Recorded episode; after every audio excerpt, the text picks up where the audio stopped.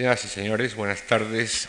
La semana pasada, en el ciclo de conferencias que se integran en este programa, que con el título general de Bajo la estrella de Guilef hemos organizado la Orquesta y Coro de Radio Televisión Española y esta fundación.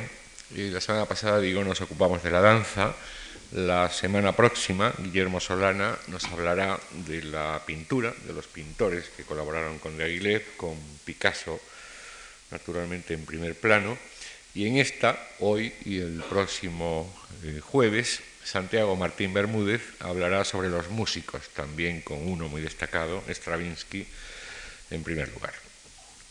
Con todo ello, como dijimos en el arranque del ciclo, lo que pretendemos es repasar de mano experta lo que significó tanto en la danza como en la música o en la pintura, en la cultura en definitiva, de las tres primeras décadas del siglo, la creación y el desarrollo de esta celebérrima compañía de los ballets rusos de Diaghilev. Permítame unas palabras de presentación de nuestro conferenciante de esta semana, Santiago Martín Bermúdez, que es madrileño de 1947 licenciado en Ciencias Políticas y Sociología y eh, pertenece al cuerpo de administradores civiles del Estado. Como funcionario viene desempeñando desde hace ya años eh, importantes cargos en el Ministerio de Cultura o el Ministerio de Educación y Cultura, actualmente en el gabinete del secretario de Estado. Pero al margen de esta labor eh, profesional, hay otro Martín Bermúdez, como el ligado al mundo del teatro, por ejemplo, primero, hace ya muchos años, como actor y productor de teatro independiente, no sé si alguno recuerda aquella compañía, Los Goliardos, por ejemplo. Luego, más recientemente, escritor de obras teatrales, muchas, algunas estrenadas, y con las que ha obtenido importantes premios como el Lope de Vega de 1994 o el año pasado, por ejemplo, fue con una de ellas finalista nada menos que del Nacional de Literatura. Ha escrito también un par de libretos de ópera, en ambos casos con música de Francisco Cano, una estrenada y otra esperamos verla muy pronto. Y ya dentro del mundo de la, de la música, son cientos las críticas, ensayos, notas al programa para entidades las más prestigiosas, sin contar con su labor de traductor, en muchos casos libros de música, o de colaboraciones en libros colectivos, como las enciclopedias Salvat de grandes temas de música o de grandes compositores, o la enciclopedia de la ópera, sus intereses musicales, por cierto, son muy variados, pero eh, giran sobre todo eh, en torno a la música de las décadas finales del XIX y de la primera mitad de nuestro siglo, y con preferencia además sobre esta generación de compositores que coincide cronológicamente con la época de los ballets rusos y que muchos de ellos colaboraron con ellos, Debussy, Ravel, Vera Bartok, Escuela de Viena y naturalmente Stravinsky, al que ha dedicado un espléndido ensayo, la obra de Stravinsky, una interpretación, eh, en opinión de muchos, el más eh, importante publicado en España y por autor español desde el libro de Federico Sopeña. Hemos creído, pues, que Santiago Martín de Bermúdez era la persona adecuada para hablarnos hoy sobre el compositor ruso y el jueves sobre Debussy y el resto de los compositores que colaboraron con Diaghilev. Le agradecemos muchísimo su colaboración nuestras actividades y a, todos ustedes que nos acompañen hoy. Gracias. Gracias. Buenas tardes. Ah, cuando entraban ustedes eh, han podido escuchar unos fragmentos del Pulcinella de Stravinsky.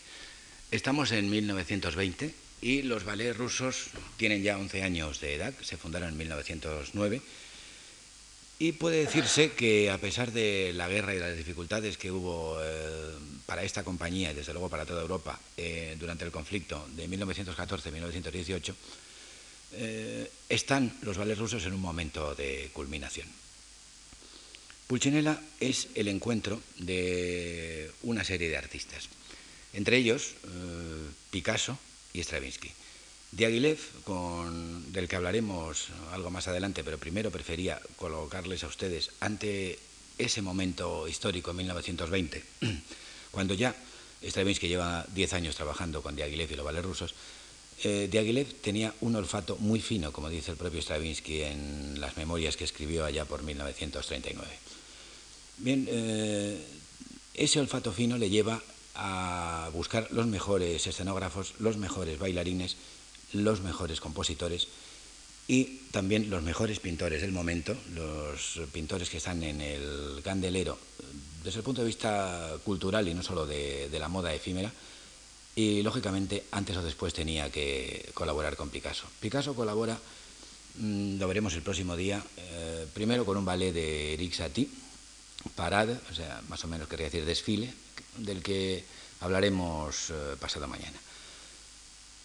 En ese año 17, que es el momento en el que la guerra parece que va en una dirección que luego cambiará por completo, eh, se conocen mm, Picasso y Stravinsky debido a Diaghilev. Hay una serie de paralelos que no, vamos a entrar en ellos entre este compositor y, este pintor. Por el momento lo que vamos a ver es, antes de entrar en materia, una serie de acercamientos eh, gráficos a Stravinsky que la mayor parte son de Picasso. Por ejemplo, este que ven aquí es uno de los retratos que le hizo Picasso a Stravinsky.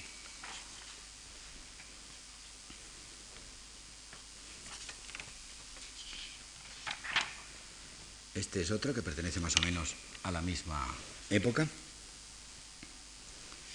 Y puesto que estaban escuchando el Pulcinella,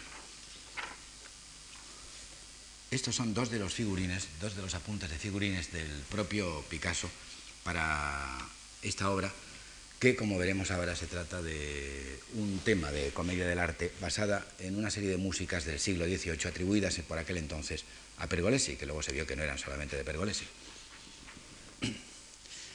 Este es uno de los dibujos que le dedicó Stravinsky a Picasso y ahí se ve la dedicatoria. A mon cher Igor Stravinsky, son a mí Picasso.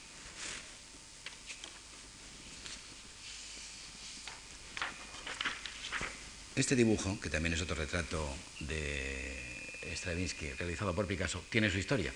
Si nos da tiempo, luego entraremos en ella porque es una anécdota francamente curiosa.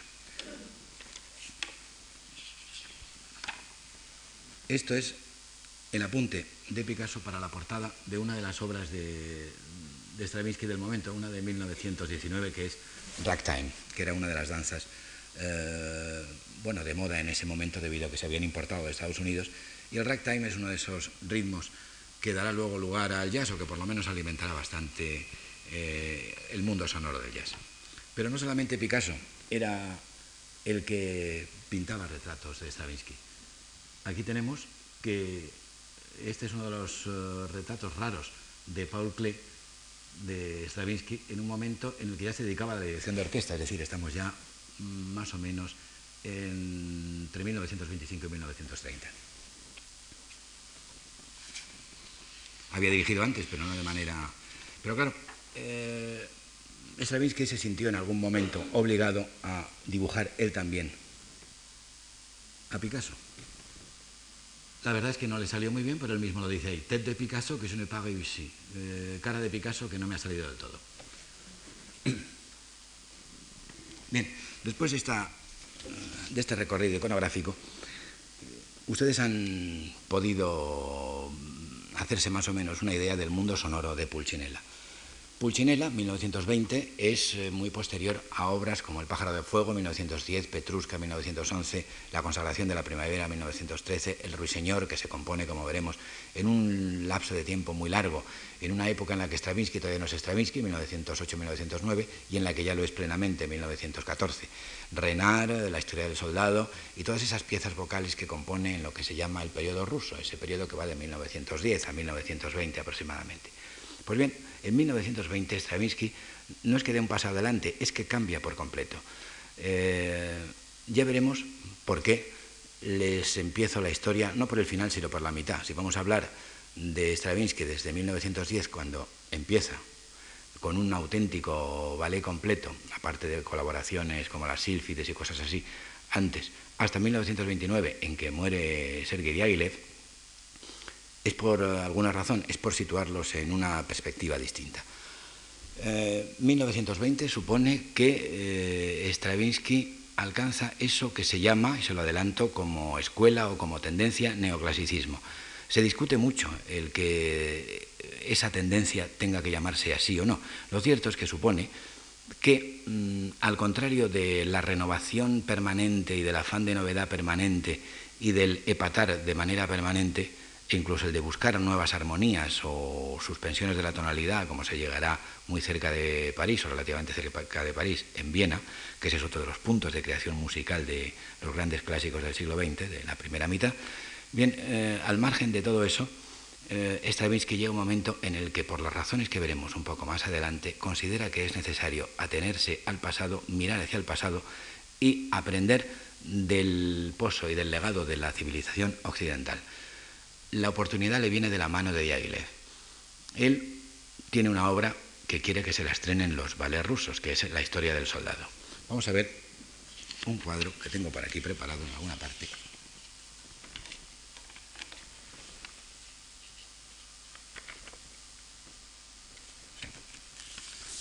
Con todas las obras de Stravinsky que llegó a estrenarle Diaghilev con la compañía de los bares rusos. Vemos aquí que hay al final una obra escénica que nunca montó Diaghilev, La historia del soldado de 1918. Diaghilev le reprochaba, porque era una persona muy celosa, eh, aparte de muy genial, eh, que hubiera colaborado en Suiza con sus amigos suizos. Es sorprendente que le dijera esto, porque uno de esos amigos suizos era nada menos que Ernest Anselmet, que era uno de los maestros eh, titulares de la compañía de los ballets rusos que dirigía permanentemente estrenos para Diaghilev. Lo cierto es que esa obra se había estrenado en Suiza y no quería saber nada de ella, quería material nuevo. Y el mismo Diaghilev le proporcionó una serie de partituras que en ese momento, como les he dicho antes, estaban atribuidas a un compositor que murió muy joven, eh, de la primera mitad del siglo XVIII, eh, Giovanni Battista Pergolesi, y a partir de esas partituras, como ya se había hecho antes con las sílfides y con muchas otras obras, se trataba de componer una obra de nuevo cuño.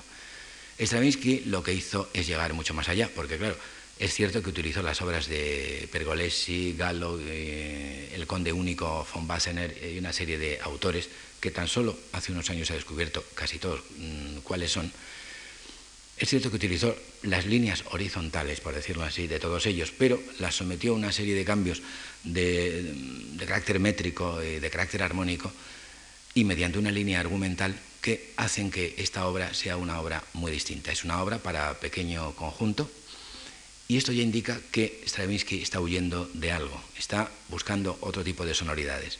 Si la orquesta enorme de la consagración de la primavera supone un punto de culminación que es muy propio de la época, la hiperorquestación, a continuación lo que se produce es una reacción en contra que a lo que lleva es a los pequeños conjuntos a una simplicidad, tanto en lo que se refiere a, medios como en lo que se refiere a discurso sonoro. Un despojamiento, un, un dépouillement, como se repetía una y otra vez a partir de las enseñanzas de Satie, de Cocteau, y desde luego a ellas dio pie Stravinsky, por lo que veremos, por lo menos a partir de Pulcinella. Una de las características de este ballet, digamos para la mentalidad nuestra en lo que se refiere a ballets clásicos, es que introduce en la orquesta, con estas sonoridades tan de principios del siglo XVIII y con estas instrumentaciones que respetan más o menos los dispositivos que podían tener por la época, eh, introduce en el foso orquestal y sin que tenga una dimensión directa en escena las voces. Es lo mismo que ocurre en... En los dos ballets de, Manuel de Falla y en muchos ballets de, la época. Stravinsky insistirá de vez en cuando en esto, como veremos, en las bodas, en Renard. Y ahora les voy a poner un ejemplo que me parece que han debido de escucharlo ustedes por lo menos mientras estaban esperando, pero ahora para que lo escuchen con, con mayor eh, atención y, y menos molestias de ruido. Se trata del fragmento del número 4, el Contento Forse Vivere, para soprano acompañada, de este ballet. Es decir, al mismo tiempo que en el foso, a modo de instrumento, las voces eh, cantaban, eh, la coreografía iba por su lado en el escenario. Un momento a ver cómo.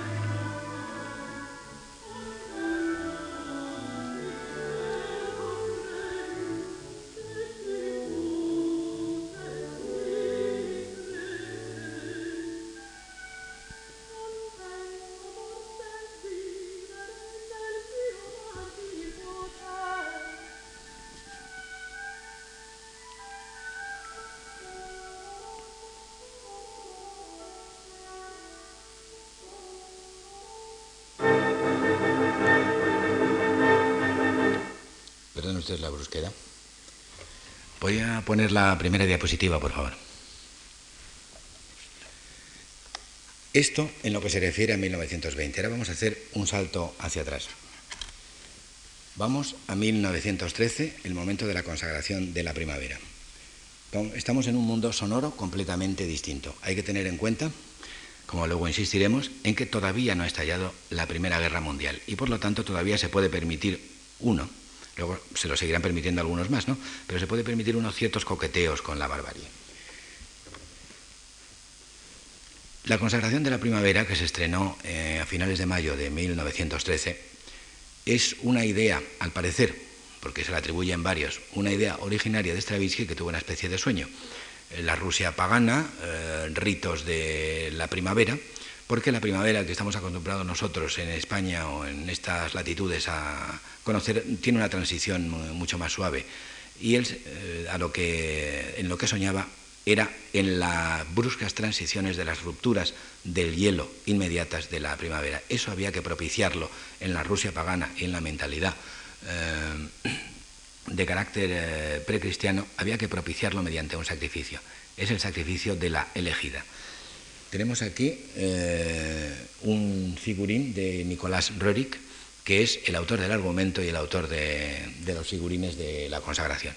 Es la consagración originaria. Esos figurines servirían para mm, coreografías posteriores, pero es probable que el día anterior Roger Salas les haya hablado de los problemas que tuvo el estreno de la consagración. No ya por el escándalo, que fue un escándalo francamente beneficioso, en, el 29 de mayo de 1913, el 28, en el Teatro de Champs-Élysées se organizó un auténtico escándalo porque eh, había un público que estaba en contra desde el principio y especialmente después del intermedio y otro que estaba radicalmente a favor, lo cual eh, contribuyó a que hubiera un escándalo, que la prensa lo recogiera como tal y como si se hubiera tratado de un fracaso, cuando en realidad ese escándalo algunos han sospechado que lo propició el propio Diaghilev, que era un excelente hombre de negocios, y se había dado cuenta desde dos o tres años eh, antes, que el hecho de que hubiera uh, un, escándalo como ese no había habido, pero el caso de que hubiera polémica beneficiaba a, su empresa y a sus objetivos de carácter artístico y comercial. Entonces, eh, ese escándalo se supone que era debido a varias cosas. Uno, a la música, cosa que nos sorprende, porque la música, con ser eh, muy aportadora, no era una radical novedad en ese momento. Otros dicen que se trataba de la coreografía, que algunos consideran que era ridícula. Lo cierto es que esa coreografía ha quedado un poco en la penumbra, ha quedado un poco en, en el pasado y nadie sabe muy bien cómo debía ser. Hay algunos apuntes en los que se refiere estos, que tomó, estos apuntes que tomó en el momento Valentín eh, Gross o Valentín Hugo, esto es la danza final, que es la que vamos a ir, la danza de la elegida. Son apuntes tomados mediante una técnica que bueno, permitía luego la reconstrucción inmediata a continuación. En aquella época en la que no existían otro tipo de documentos, realmente eh, estos dibujos permiten comprender muy bien el movimiento. Lo cierto es que la consagración de la primavera eh, tuvo éxito a partir del día siguiente al de la representación original en el Teatro de Champs-Élysées. Y al año siguiente se hizo en versión de concierto y fue, por Arsenet, eh, Ernest Ansermet, y fue verdaderamente un, grandísimo éxito. ¿Qué había sucedido? Ahí eh, la leyenda, la lejanía, nos, nos impide ver qué es lo que había sucedido en realidad. Verdaderamente, mm, Stravinsky desde el principio había realizado una serie de aportaciones de carácter rítmico, una música como la occidental, que se distinguía por unas riquezas más armónicas que métricas. Entonces, eh, el hecho de que una obra en la que haya elementos de politonalidad, de simultaneidad de, de sonidos, de agresividad sonora, como el que vamos a escuchar ahora, puede que provocara las antipatías de cierto público, pero es muy probable que lo que lo provocara fuera sobre todo los rígidos y extraños movimientos que podemos más o menos imaginar por lo que se nos describe de aquella memorable velada, memorable y, que, es imposible reconstruir. Bien, eh, lo cierto es que eh, no se trata, ni muchísimo menos, de una obra en la que, como sucederá más tarde con las de Schoenberg y con algunas del propio Stravinsky, que resulta que es cada vez más incomprendido cuando más clásico es. Pues bien, esta obra, que en realidad desde el día siguiente al estreno es un auténtico éxito, lo que constituye sobre todo un mundo sonoro completamente distinto a ese plácido, a ese clásico, a ese armonioso en el que estábamos antes de Puccinella. Puede poner las otras dos diapositivas, una detrás de otra. Hacia atrás, por favor. Este es un ensayo de la consagración de la primavera.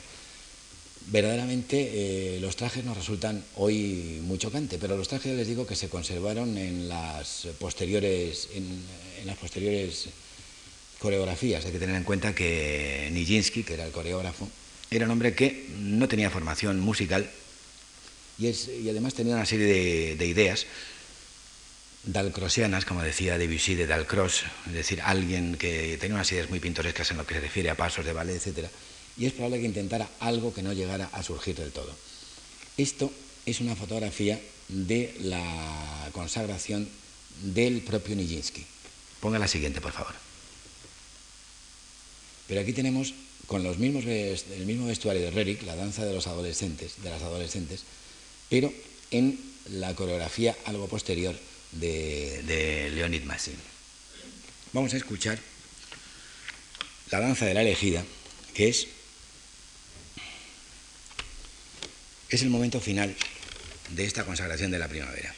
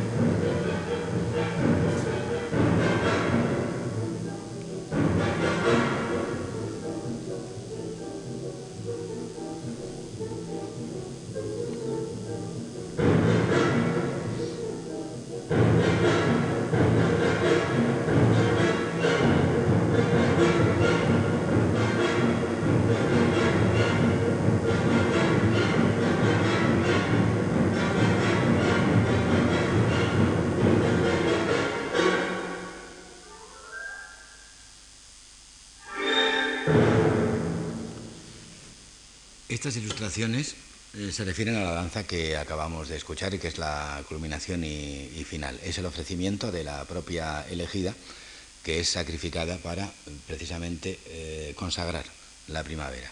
Para, en la traducción de, nosotros llamamos la consagración de la primavera, pues le sacre, es decir, es el, no es la consagración, es un rito. Como en inglés se llama the rite of spring, en alemán Frühling Opfer, es decir, la ofrenda de la primavera. La ofrenda es precisamente este personaje que es ofrendado en una de las, a partir de uno de los grupos de las rondas que han visto antes, la ronda, el jorobot, que es una, un tipo de, de danza rusa circular, como puede ser la sardana, pero muy distinta.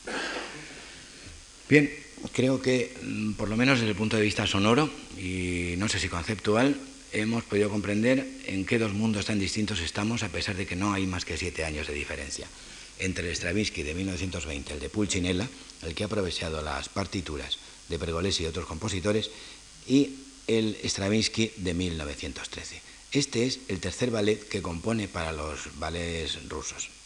Stravinsky en ese momento, cuando lo termina, en 1912, tiene nada más que 30 años y ya es un compositor eh, consagrado. En 1913, cuando se estrena esta obra, puede decirse que borra del mapa otros estrenos de una gran importancia de ese momento.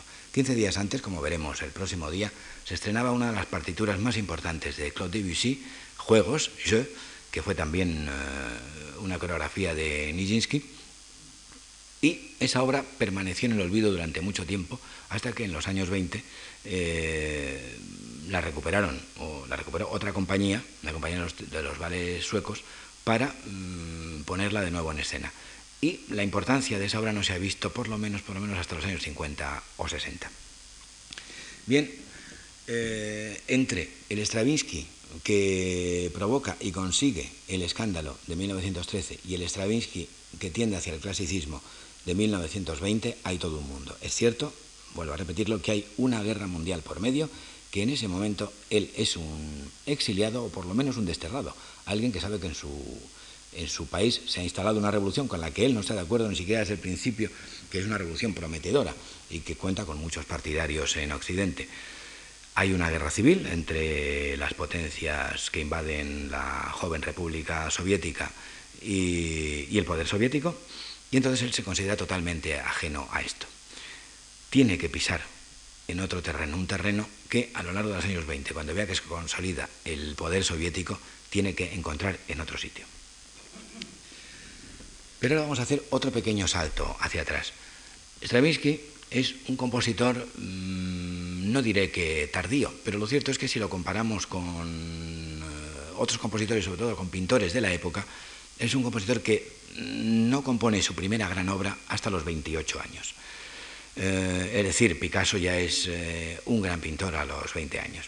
Stravinsky estudia con Rimsky-Korsakov, que es uno de los supervivientes del llamado Grupo de los Cinco en, Rusia, el Grupo Nacionalista de San Petersburgo, donde militaban figuras tan importantes como Mussorgsky, sobre todo, que estaba dirigido por Balakirev, que en ese momento estaba retirado y murió en 1910, por César Cui, que hoy creo que lo recordamos por formar parte de ese grupo y no por, por, por su propia obra, y por Borodin, que había muerto años antes.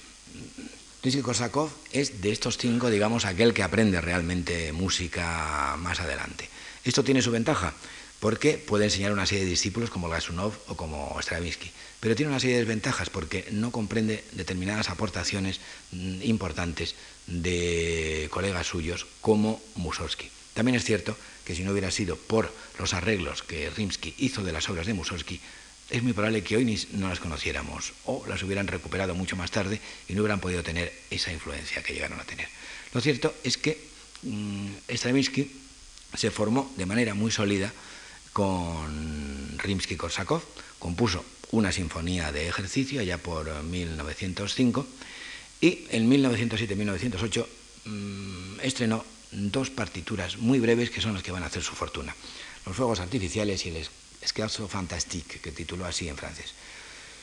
Estas obras, más eh, una obra que se ha perdido de él, eh, que era para instrumentos de viento y que se tocó con ocasión, era una, un, un tema fúnebre por la muerte de Rimsky en 1908, es lo que oyó un tal Sergei Diaghilev, que era al parecer primo lejanísimo de Stravinsky, no se conocían, claro está, en 1908, en la muerte de, de Rimsky, y en los conciertos de, en los que oyó el esquerzo y, los fuegos artificiales. Entonces, mmm, Diaghilev, que está empezando a montar mmm, ballets, al principio ballets muy convencionales, como ahora veremos, eh, en París le pide la colaboración a ese joven prometedor, que no puede imaginar que va a ser el gran compositor que va a ser. Entonces le pide que orqueste una serie de piezas, unas cuantas piezas que ya había empezado Glasunov y que eh, del ballet Las Sílfides en las que colaboraron un buen montón de compositores. Pero de repente se da una circunstancia, una de esas auténticas carambolas que suponen que una persona se convierte en un auténtico personaje histórico. A Ravel, que en ese momento no es ni mucho menos un compositor tan consagrado como puede serlo Debussy, aunque sí es un compositor bastante conocido, le piden que dé un ballet sobre el tema de Daphnis y Chloe, una novela de un escritor griego del siglo II de nuestra era, eh, Daphnis y Chloe. Eh, Ravel no se fía mucho por la insolvencia financiera aparente de los ballets rusos en un principio, da largas al asunto, no está muy animado, compone otras cosas. Entonces, eh, en el momento en el que Diaghilev comprende que el ballet es lo suyo, que es su compañía, a lo que debe de tender es precisamente a hacer ballets y a dejarse de óperas, cosa que irá dejando paulatinamente poco a poco, acude a otro compositor de los que colaboraban en ese momento, Cherepnin, pero Cherepnin no acepta, no le interesa el tema. Eh, se trata en este caso ya del pájaro de fuego. Entonces se lo encargan a Liadov. Liadov es un compositor lento eh, que al final se da cuenta de que no puede con aquel asunto en tan poco tiempo. Y se lo encargan finalmente al jovencísimo eh, Igor Stravinsky, jovencísimo, 27 años. Lo compone inmediatamente, para él supone un desafío, eh, le asusta mucho la idea, pero finalmente llega a, hacer El pájaro de fuego. El pájaro de fuego se estrena en 1910. Es todavía una partitura, digamos, muy rinskiana por una parte, pero muy debussiana por otro, muy de muchos elementos de lo que se llamó, tal vez impropiamente, el impresionismo. Bien, no nos vamos a detener en el pájaro de fuego, sino que vamos a pasar eh, directamente a Petruska. Pero vamos a ver, diapositiva, por favor. No, no, no era esto. La anterior, por favor. No, la siguiente. No, no, sigue adelante, es que debe de faltar una. Esa, esa es la que quería. Es Tamara Karsavina, una de las bailarinas estrellas del momento en los ballets rusos, como pájaro de fuego. Stravinsky decía que él hubiera preferido que hiciera de princesa, pero la verdad es que eh, no nos podemos imaginar cuál sería la coreografía, pero mm, se trata de, una instantánea realmente encantadora y de una, de una belleza que, en fin, comprendemos que el Zarevich Iván de, del pájaro de fuego se sintiera realmente fascinado por la protección del pájaro en forma de Tamara Karsavina. La gran aportación de un ballet como el pájaro de fuego a los ballets rusos no es formal, es en lo que se refiere a calidad y propósito dramático de, la obra, del discurso musical. Hasta ese momento se había diseñado mucho la música de ballet. No importaba más que la coreografía, no importaba más que las grandes figuras. Y el argumento y el apoyo de un discurso sonoro era lo de menos. A partir del momento en el que se estrena El pájaro de fuego, Diaghilev comprende que tiene que cuidar eso mucho más que, eh, otros aspectos que había eh, cuidado hasta el momento. Tengamos en cuenta que había hecho las sílfides a partir de obras de Chopin, que había hecho escena, eh, las danzas del príncipe Igor. en fin, había hecho obras de, ese tipo, obras que eran fragmentos de obras preexistentes, algo más o menos como hacen ahora los, los grandes eh, directores de todos los teatros que cogen obras del pasado en lugar de encargarles a sus eh, contemporáneos algún ballet. Bien, entonces a partir de ese momento, digamos que no es que haya encontrado Stravinsky su vía, no es que Diaghilev haya encontrado ya por fin su camino, pero sí saben por dónde tienen que ir y por dónde no tienen que ir. Hay una serie de sugerencias en el ambiente un año después justo de la formación, de la fundación de los ballets rusos. Creo que lo mejor que podemos hacer ahora es referirnos, hacer un paréntesis y referirnos al propio Diaghilev. ¿Puede poner la diapositiva anterior? Aquí tenemos en el taller de Londres del pintor Pulinin en los años 20 a Diaghilev a la izquierda y a Picasso a la derecha. Pulinin está en el centro.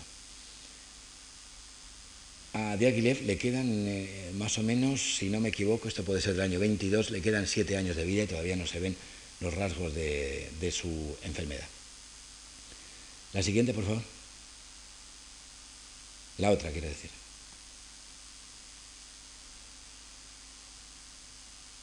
No, atrás, por favor. La otra, la anterior. Vamos a conformarnos con unas caricaturas.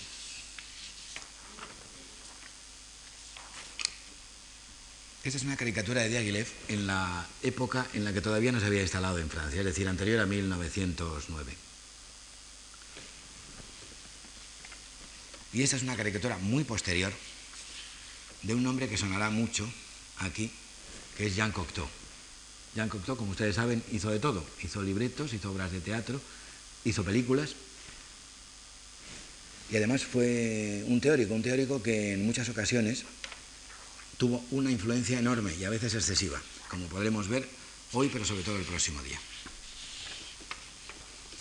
Esta caricatura también es de Jean Cocteau y es eh, Stravinsky componiendo la consagración de la primavera, precisamente.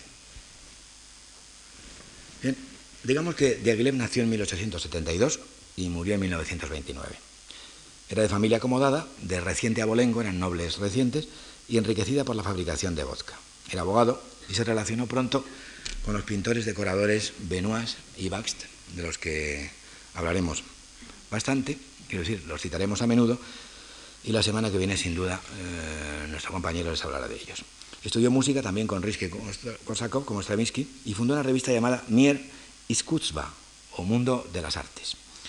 En 1900, en el cambio del siglo, organizó en Rusia una exposición de impresionistas franceses y unos conciertos de música francesa moderna.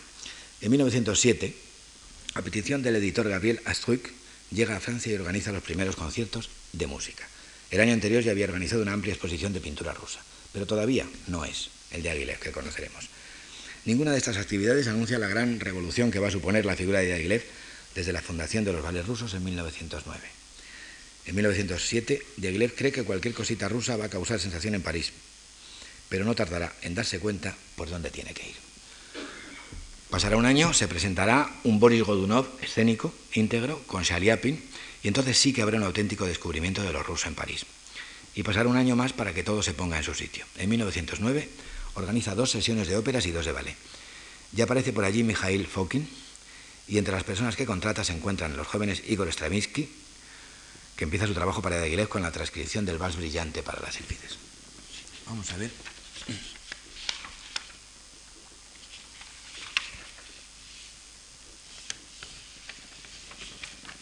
Por lo menos para ilustración de ustedes y de manera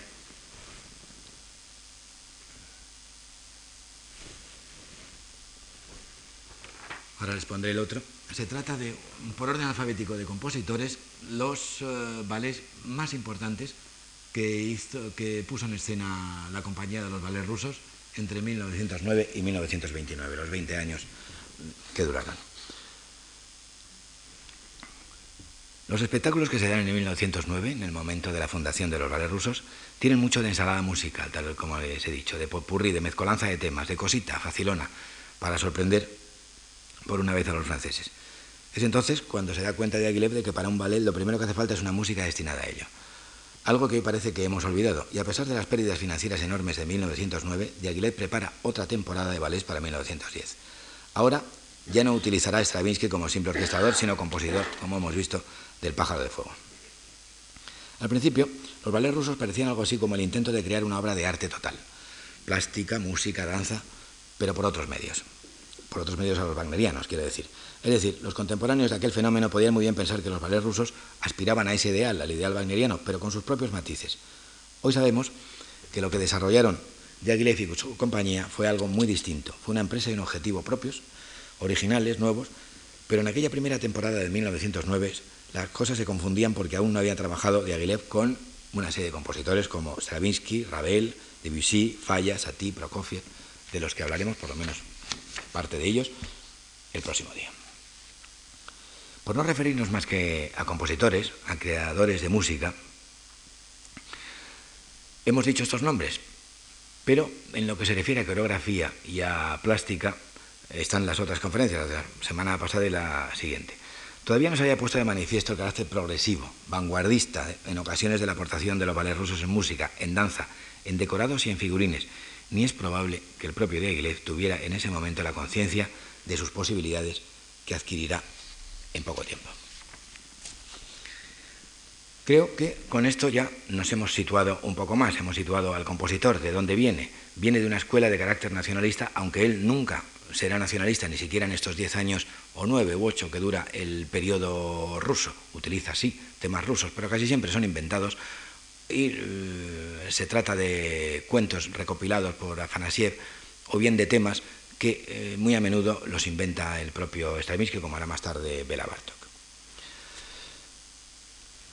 Y de repente en 1911 se produce ese pequeño milagro que es el milagro de Petrushka. Es realmente la primera gran obra de Stravinsky. Por favor, eh, diapositivas hacia adelante. Esa.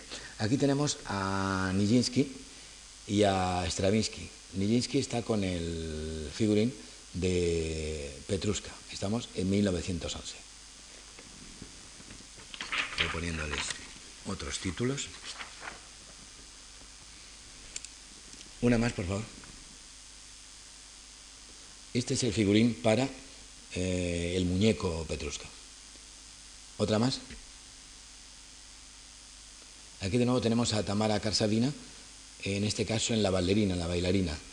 Eh, los tres personajes del triángulo de Petrushka son eh, Petrushka, el muñeco, el infeliz es una especie de, de Pierrot, por decirlo así, la bailarina, que es una especie de colombina, y el capitán, eh, quiero decir, el moro, que, es una especie de capitán, una especie de, seductor eh, grosero, pero se trata de muñecos. Entonces, eh, la gran aportación por parte de Stravinsky es mm, la de, en el ballet, unir una serie de elementos que hasta el momento solo se habían dado en artes plásticas. El gusto por lo primitivo, el gusto por lo infantil, el gusto por lo que está cercano al pueblo o es popular.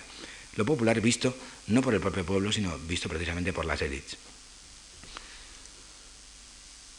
Vamos a escuchar unos cuantos fragmentos de, de Petrushka, precisamente para ver que nos encontramos de nuevo tres años, dos años antes de la consagración de la primavera, uno en rigor porque se compuso la consagración en el 12, en un mundo musical muy distinto.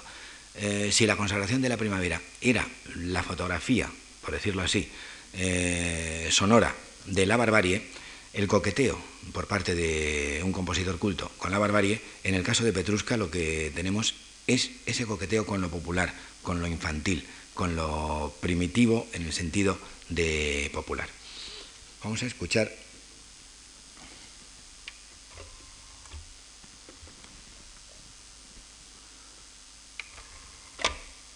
la danza rusa, que se supone que es lo que originalmente eh, se le ocurrió a Stravinsky. Perdón.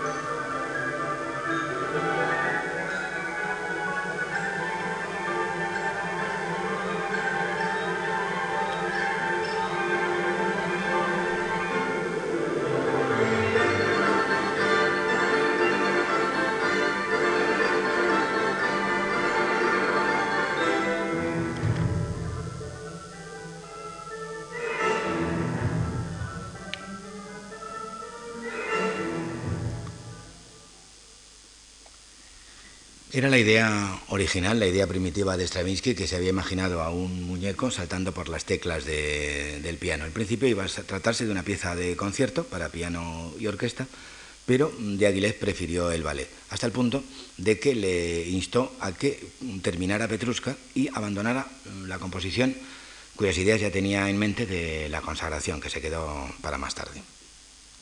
Pero este ballet incluye ya elementos de la estética del siglo XX que van a ser muy habituales. Por ejemplo, lo grotesco. Vamos a ver un pequeño retrato, una pequeña pintura de la bailarina, precisamente. Eh, y a continuación, un pequeño retrato de su dúo de amor, por decirlo así, su paso de dos con el moro. Danza de la bailarina.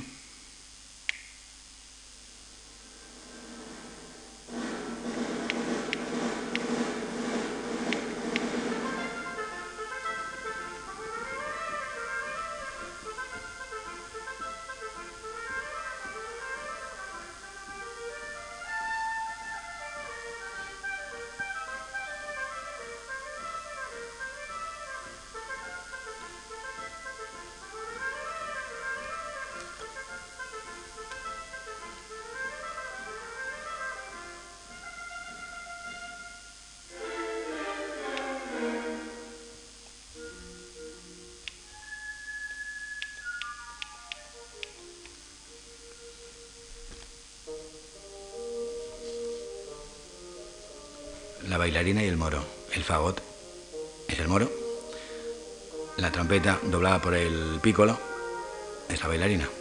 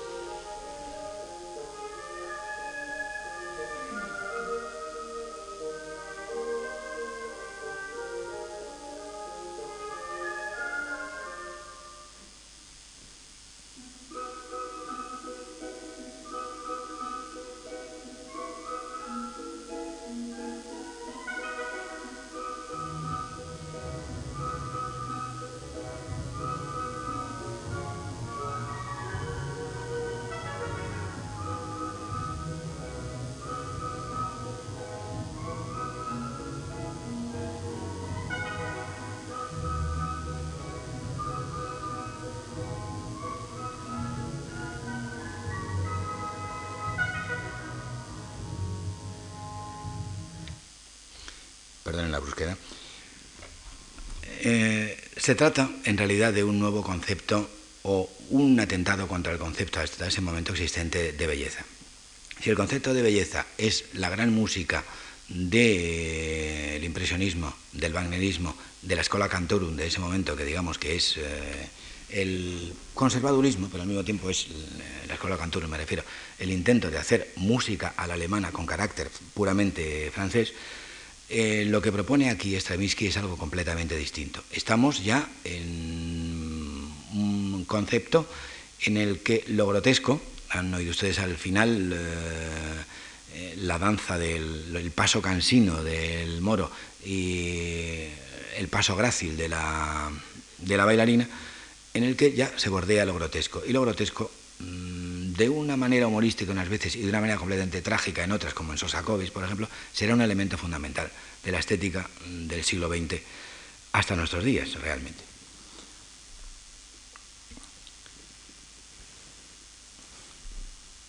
Con esto ya podemos volver a la época de la consagración de la primavera. Stravinsky, les había dicho antes, había empezado a componer una ópera allá por 1908-1909, una ópera que terminó mucho más tarde, en 1914. Tuvo que interrumpirla para eh, componer primero El pájaro de fuego, luego Petrushka y luego La consagración de la primavera. Y mientras tanto compuso la serie de canciones, la cantata Svestoriski y una serie de, obras eh, de la época. Bien. Sin embargo, él tenía verdadero apego a la, historia anderseniana del cuento del, del pájaro, del, ruiseñor. Bien. Lo que hace entonces es plantearse, puesto que yo ya no soy el mismo Stravinsky, el mismo Stravinsky rimskiano que componía en 1909 El ruiseñor, y tengo ya el primer acto hecho, lo que tengo que hacer es sencillamente componer el segundo y el tercero. En realidad son escenas muy breves, es una obra que llega apenas a los 50 minutos. En total, lo que tengo que hacer es hacer el segundo y el tercero mm, con el Stravinsky que soy ahora. Y en efecto, así lo hizo. Pensaba que la iba a poder estrenar en los teatros imperiales, pero las circunstancias de 1914 impidieron que se llegara a estrenar. Mejor dicho, los teatros imperiales eh, entraron en, una gran crisis en ese momento y no pudieron estrenar la obra. Y entonces Diaghilev, que solo admitía estrenos suyos, salvo alguna excepción que luego veremos, saltó sobre la ocasión y la montó. No vamos a escuchar nada de música del Ruiseñor, pero vamos a mm, ver dos, eh, dos momentos, dos eh, decorados del segundo y del tercer acto. Diapositiva, por favor. El Salón del Trono del segundo acto son los decorados de Benuas. La siguiente, por favor. Y el dormitorio del emperador. Tal vez algunos de ustedes han visto la puesta en escena que se hizo aquí hace, hace dos o tres años y que, bueno, la plástica era completamente distinta. De 1914 hasta 1918, al principio todavía no, debido a que la guerra parecía que iba a ser breve, todo el mundo lo creía así, todo el mundo estaba entusiasmado con ello. Desde 1914 en adelante, los vales rusos entran en una crisis progresiva que les obliga a hacer giras por Estados Unidos, llegan a España. Eh, el rey Alfonso XIII se porta muy bien con ellos, según dice el propio Stravinsky, según cuenta el propio Daigle. Hacen alguna puesta en escena, alguna coreografía expresamente para representar en el Teatro Real de España, por ejemplo, la adaptación de la pavana de Foré con el título de Las Meniñas, no las meninas, sino las meniñas, como ellos las llamaban, vayamos a saber por qué. Pero, mientras tanto, Stravinsky se las tiene que valer como puede en su retiro en Suiza. Y entonces admite, por ejemplo, un encargo de, la princesa de Polignac, que es un personaje, un mecenas de la época, que es un personaje muy prustiano, es una especie de duquesa de, de Guermantes, eh, en un momento en el que precisamente Marcel Proust se hace amigo, por lo menos tiene gran, buenas relaciones con algunos componentes de los ballets rusos, entre ellos Stravinsky, con el que no se llegó a conocer demasiado, con Debussy tampoco, lo cual es una lástima, porque le gustaban, a Proust parece ser que le gustaban los compositores menores, como Reinaldo Hahn. Entonces, mm, en una obra de encargo, encargo no quiere decir que la princesa de Polignac fuera a ponerla en escena, sino simplemente que como mecenas la encargaba. En una obra como Renard, que es un encargo, ese elemento de carácter eh, grotesco, primitivo y ya francamente agresivo cobra un, es, cobra un nuevo valor, cobra un nuevo paso. Vamos a ver cómo el chafarrinón, la barraca de feria, eh, una especie de esperpento a la, a la rusa, pasado por un tamiz francés, tiene su vamos, su más cumplida expresión en este ballet, del que no podemos poner más que un trocito, pero con la marcha inicial será suficiente. Se trata de una marcha de un carácter eh, popular y hasta populachero, una música que puede parecer o podía parecer para la época banal, pero que en ningún momento es una música vulgar.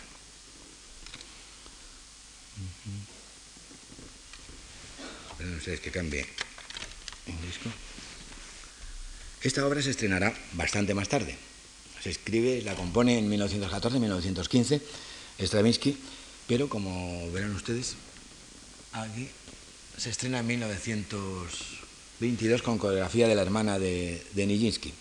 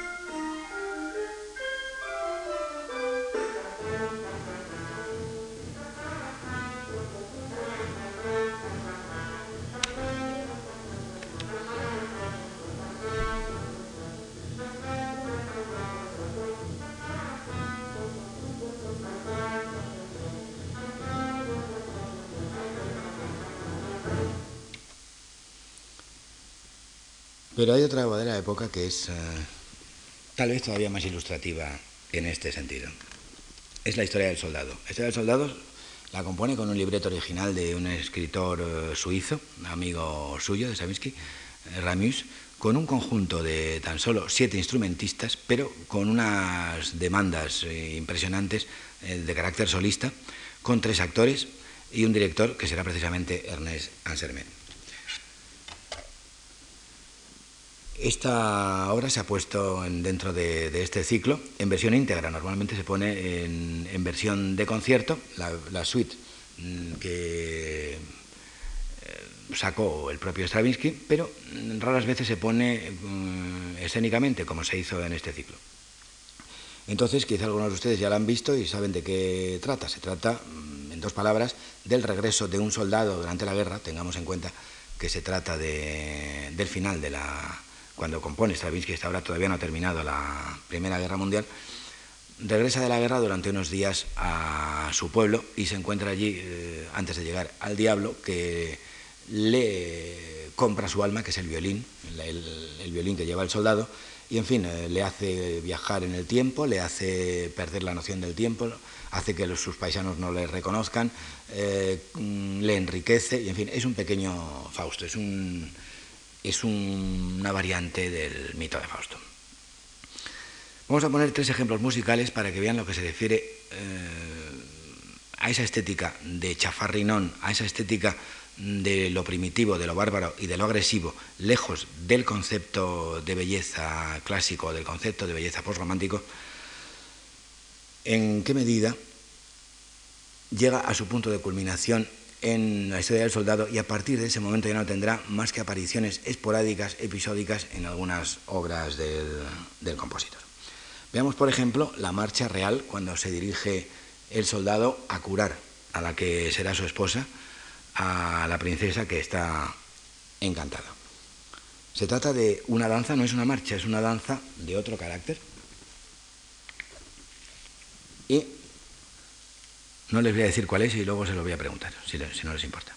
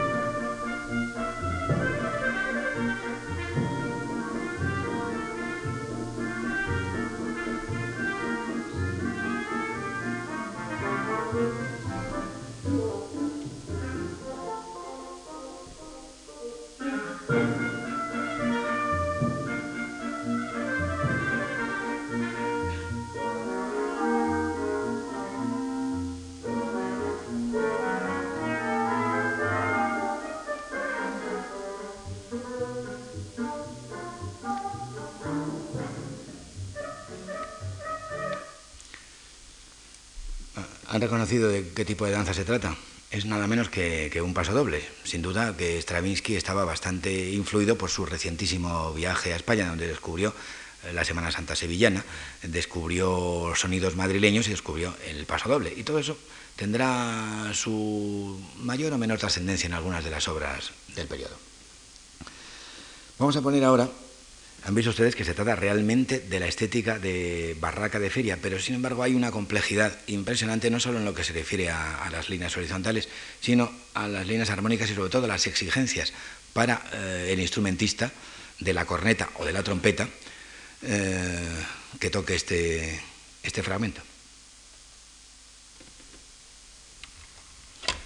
Vamos a escuchar ahora un fragmento de la danza del diablo, donde esa agresividad llega más lejos.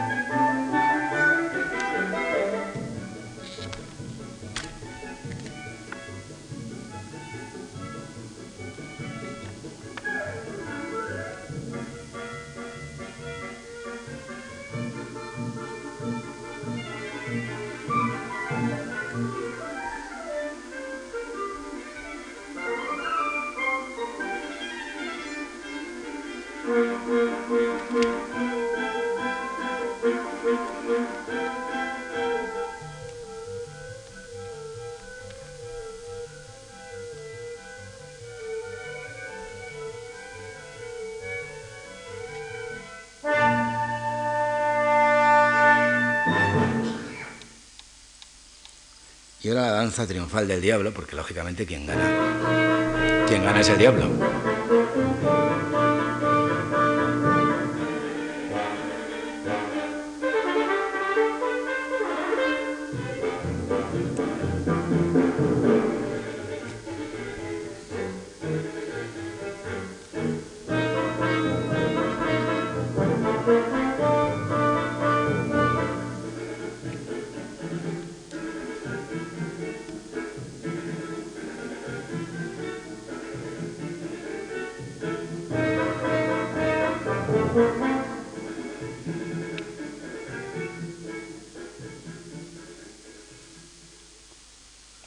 Puede parecer sorprendente que el autor de esta obra sea el mismo autor de Pulcinella, en el sentido de que mm, ambas obras tienen una diferencia de año, año y pico, nada más.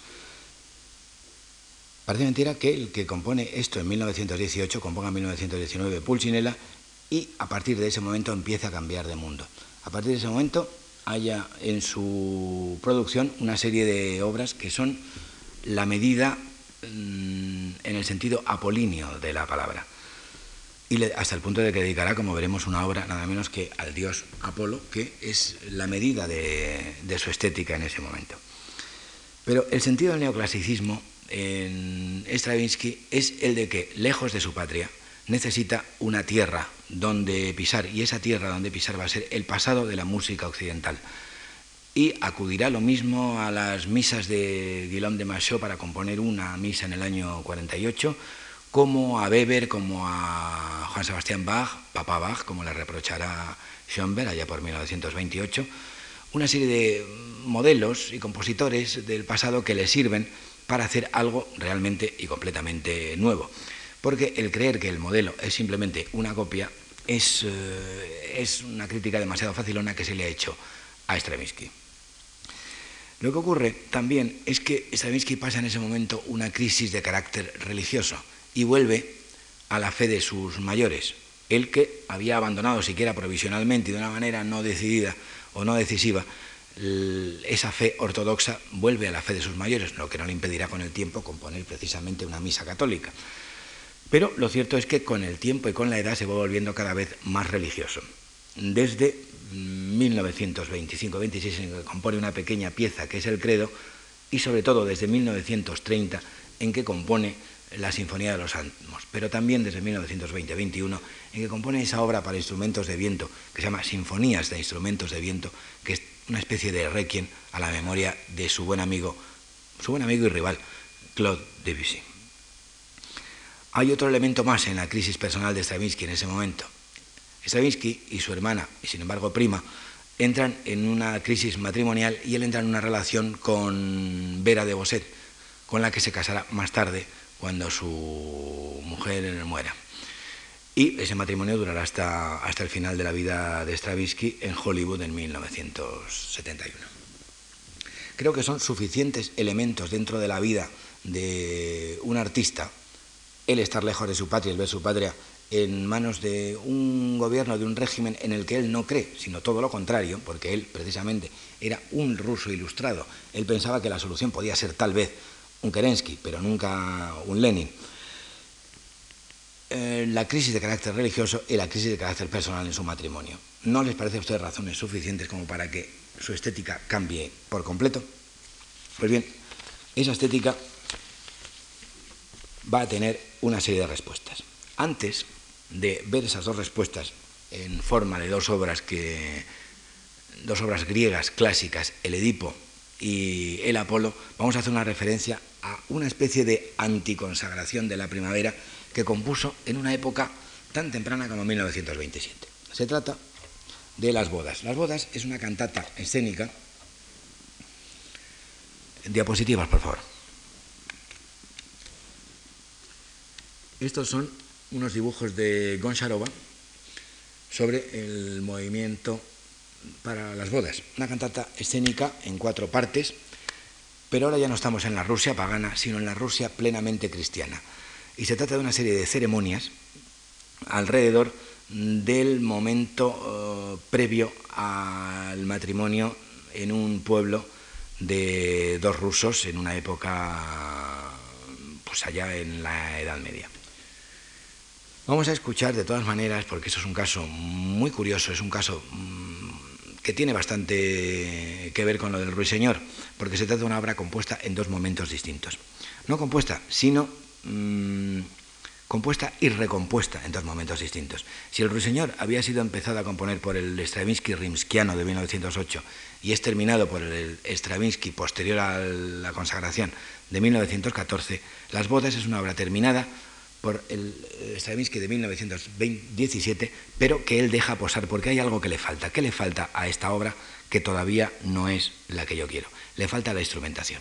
Vamos a escuchar un fragmento de la primera parte en la instrumentación que se conoce siempre, la instrumentación autorizada por Stravinsky, y como curiosidad, ese mismo fragmento en la instrumentación anterior y veremos hasta qué punto es distinto. La diferencia está en que mientras en 1917 tenía una instrumentación eh, diversa con instrumentos de viento, etc., en 1922 solamente tiene instrumentos de percusión o instrumentos utilizados de manera percutiva, por ejemplo, cuatro pianos que son utilizados de manera percutiva como van a escuchar ahora. La percusión es afinada o no afinada, lo cual permite un, discurso sonoro eh, normal, pero con una tímbrica muy característica. Hay que tener en cuenta que eso tuvo una gran trascendencia en adelante. Y yo me pregunto si esa osadía tímbrica de Stravinsky no tuvo su origen en una obra en la que ya había una osadía tímbrica de otro estilo. Me refiero al Pierrot Lunar que eh, Ravel y Stravinsky fueron a ver a Schoenberg en 1912, poco antes de, la guerra. Creo que probablemente Schoenberg lo que hacía con esos descubrimientos tímbricos del Pierrot Lunar, que era mm, mezclar una serie de instrumentos que nunca habían sido mezclados hasta entonces para dar una dimensión tímbrica y hasta armónica distinta, eh, lo que conseguía con eso era liberar las mentalidades de sus colegas para que hicieran lo propio. Y en efecto, Ravel hizo lo, propio en por lo menos dos ciclos de canciones. Y Stravinsky lo hizo con el tiempo en, las bodas. Vamos a escuchar ese pequeño contraste. Primero tenemos de la primera parte la tresse, la trenza, es decir, están preparando a la novia. Es una obra vocal, pero es una obra coreográfica. Como en el caso que dijimos antes, se trata de un coro y de unos solistas que están en el, en el, en el foso. Además, el elemento rítmico es aquí muy marcado y muy importante.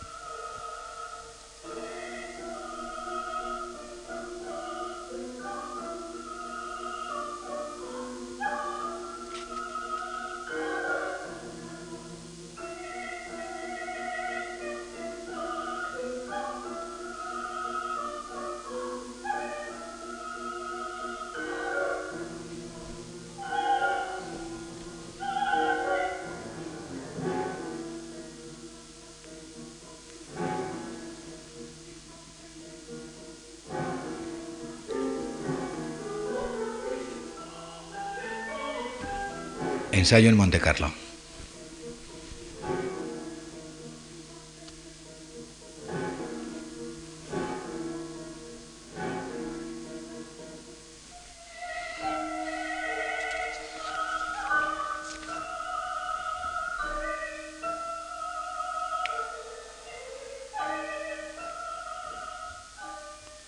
soprano, coro y una serie de instrumentos utilizados de manera percutiva, incluidos esos pianos que se escuchaban mediante esos trayazos Y ahora vamos a, escuchar eh, este mismo fragmento, pero en la versión que Stravinsky desechó en 1917.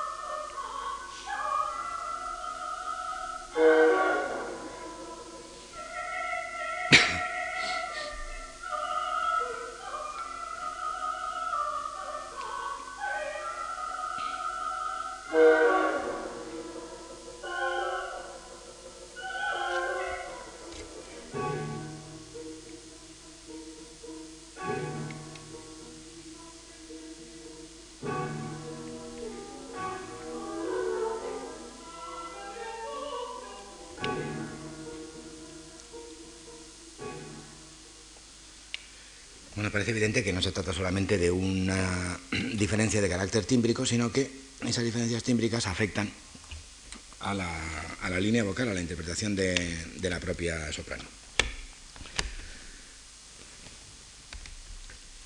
Vamos a hablar finalmente de dos obras mm, en las que Stravinsky se inspiró en la antigüedad clásica. Una de ellas es el Edipo Rey.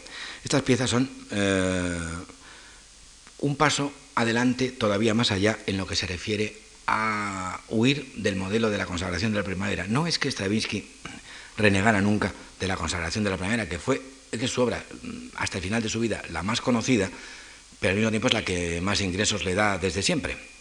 Hasta el punto de que el propio Walt Disney la incluye, sin permiso suyo, claro está, en una abreviatura que hace Stokowski, nada menos, que interpreta a Stokowski en aquella película que hemos visto todos de pequeños, que es Fantasía.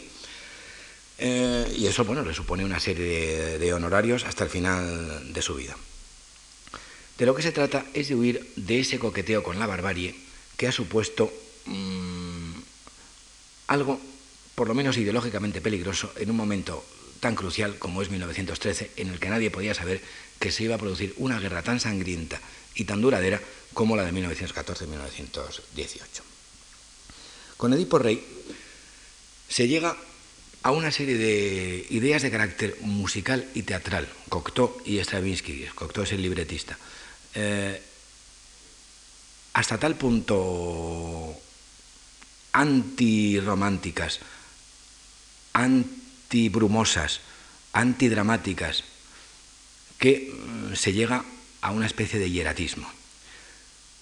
Los personajes aparecen con máscaras. Los personajes no se pueden mover como los actores normales, tienen que moverse mediante una serie de movimientos como si estuvieran articulados. Esas son por lo menos las ideas del principio. No se canta en ningún idioma vivo, no se canta en francés, no se canta en ruso, se canta en latín. El texto de Cocteau se traduce al latín para que sea algo venerable, algo antiguo, algo que parece que, es, que tiene un carácter religioso.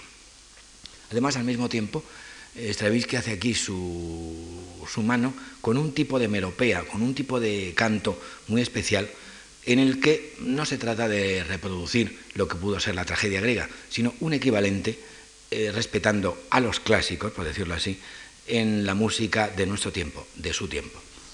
Vamos a escuchar un fragmento de la melopea del personaje de Yocasta, a estas alturas pues no será necesario que les cuente el argumento de Edipo, claro está. Pero eh, sí les diré que se trata mm, del momento en el que Yocasta oye hablar de los oráculos y niega la validez de los mismos, para explicar lo que está sucediendo en ese momento en Tebas.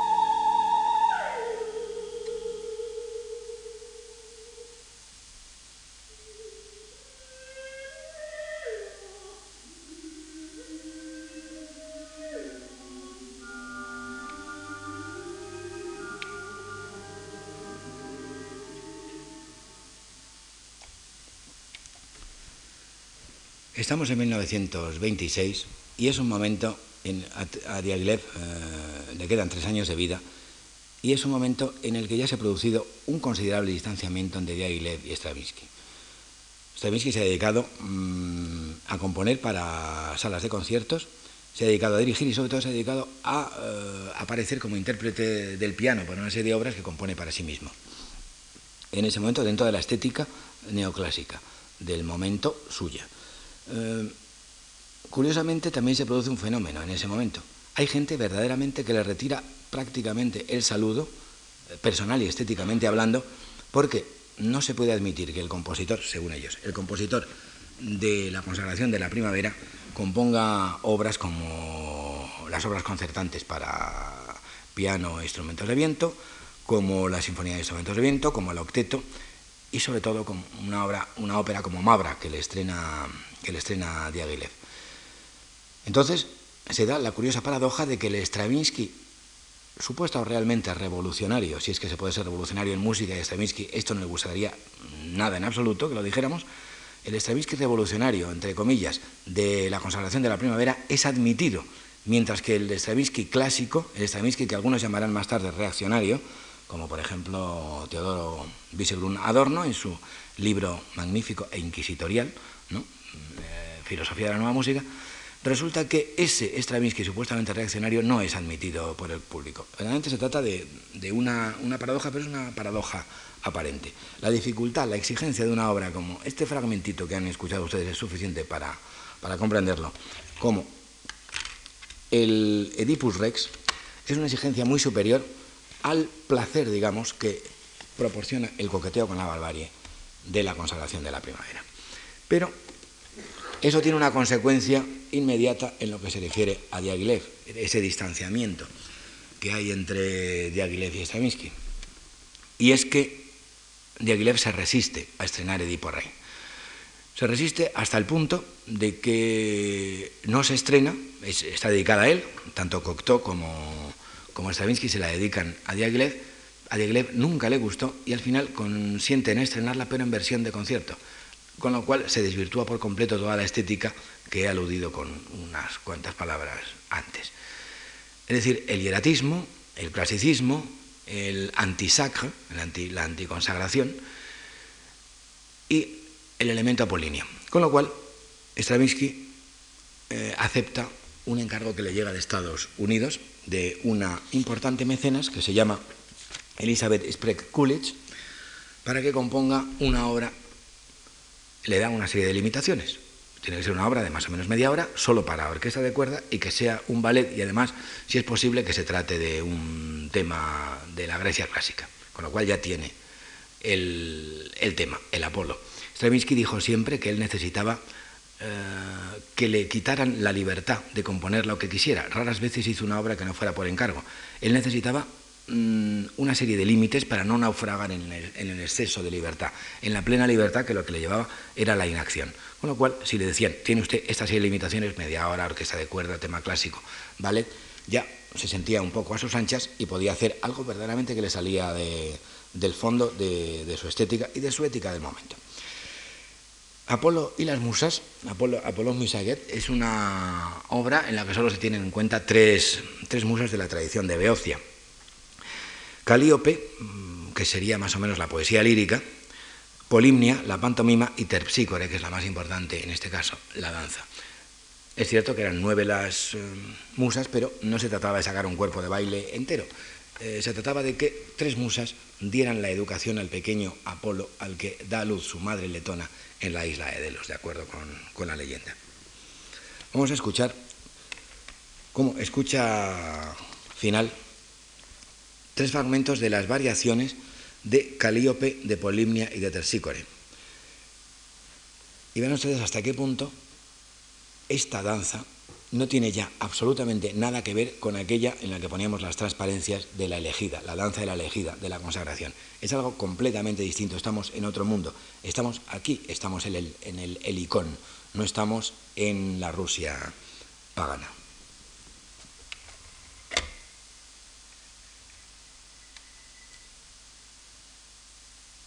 Primero, Calíope.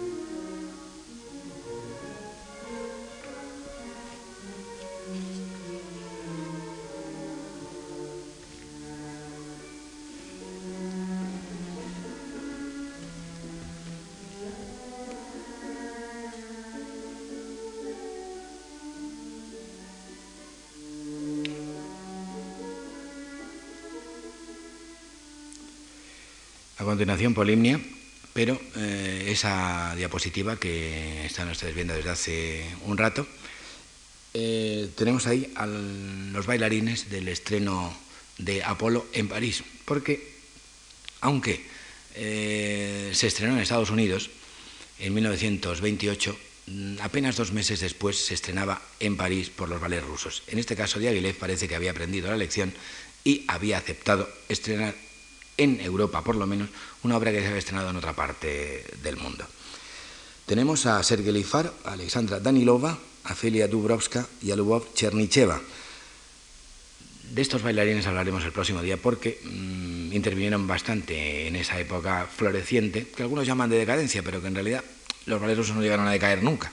Eh, se quebraron debido a la muerte de Diaghilev y nada más. Pero en esa época de alrededor de la mediados de los años 20 eran de los bailarines favoritos de la compañía. Escuchamos ahora la variación de Polimnia, un fragmento.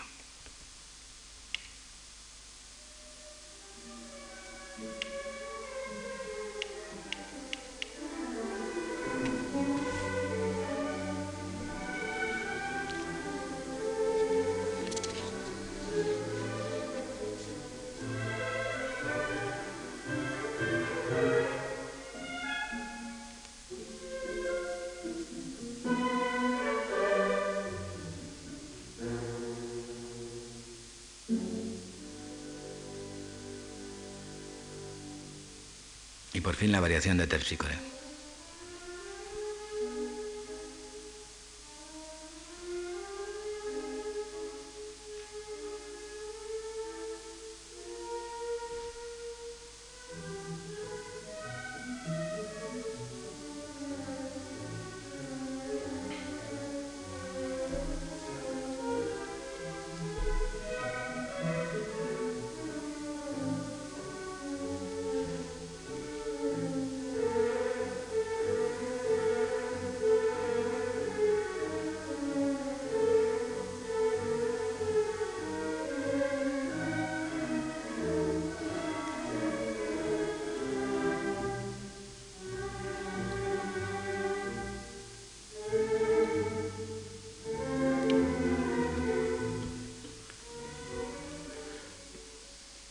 Esas síncopas son un elemento esencial dentro de la estética de, este Apolo. Hay que tener en cuenta que una de las cosas en las que piensa Stravinsky al componer esta música es en el alejandrino típico del teatro francés, de Racine, de Corneille, de la época del siglo XVII, lo que es el gran verso francés.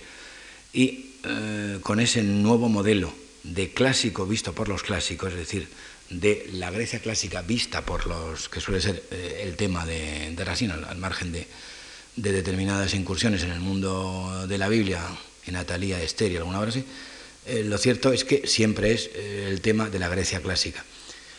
Con ese alejandrino se intentaba poner el mismo otro elemento de modelo, pero al mismo tiempo también otro valladar, otro impedimento, otro límite para su inspiración. Abandonamos a Stravinsky aquí, en 1928-1929 1928 se estrenó Apolo. Sabemos que vivió todavía bastantes años y que compuso hasta el año 66, en el que compuso los Requiem Canticles y, esa cancioncita que se llama The Old and the Pussycat. Creo que no es cuestión de ver más allá de Diaghilev a Stravinsky porque nos hemos marcado nosotros también nuestros propios límites, aunque la conferencia haya durado demasiado. Creo que con esto hay una pequeña incitación a ese Stravinsky clásico y a ese Stravinsky ruso, que es el que pudo vivir Diaghilev en su vida que no fue demasiado larga y a la que nos referiremos el próximo día más ampliamente. Gracias.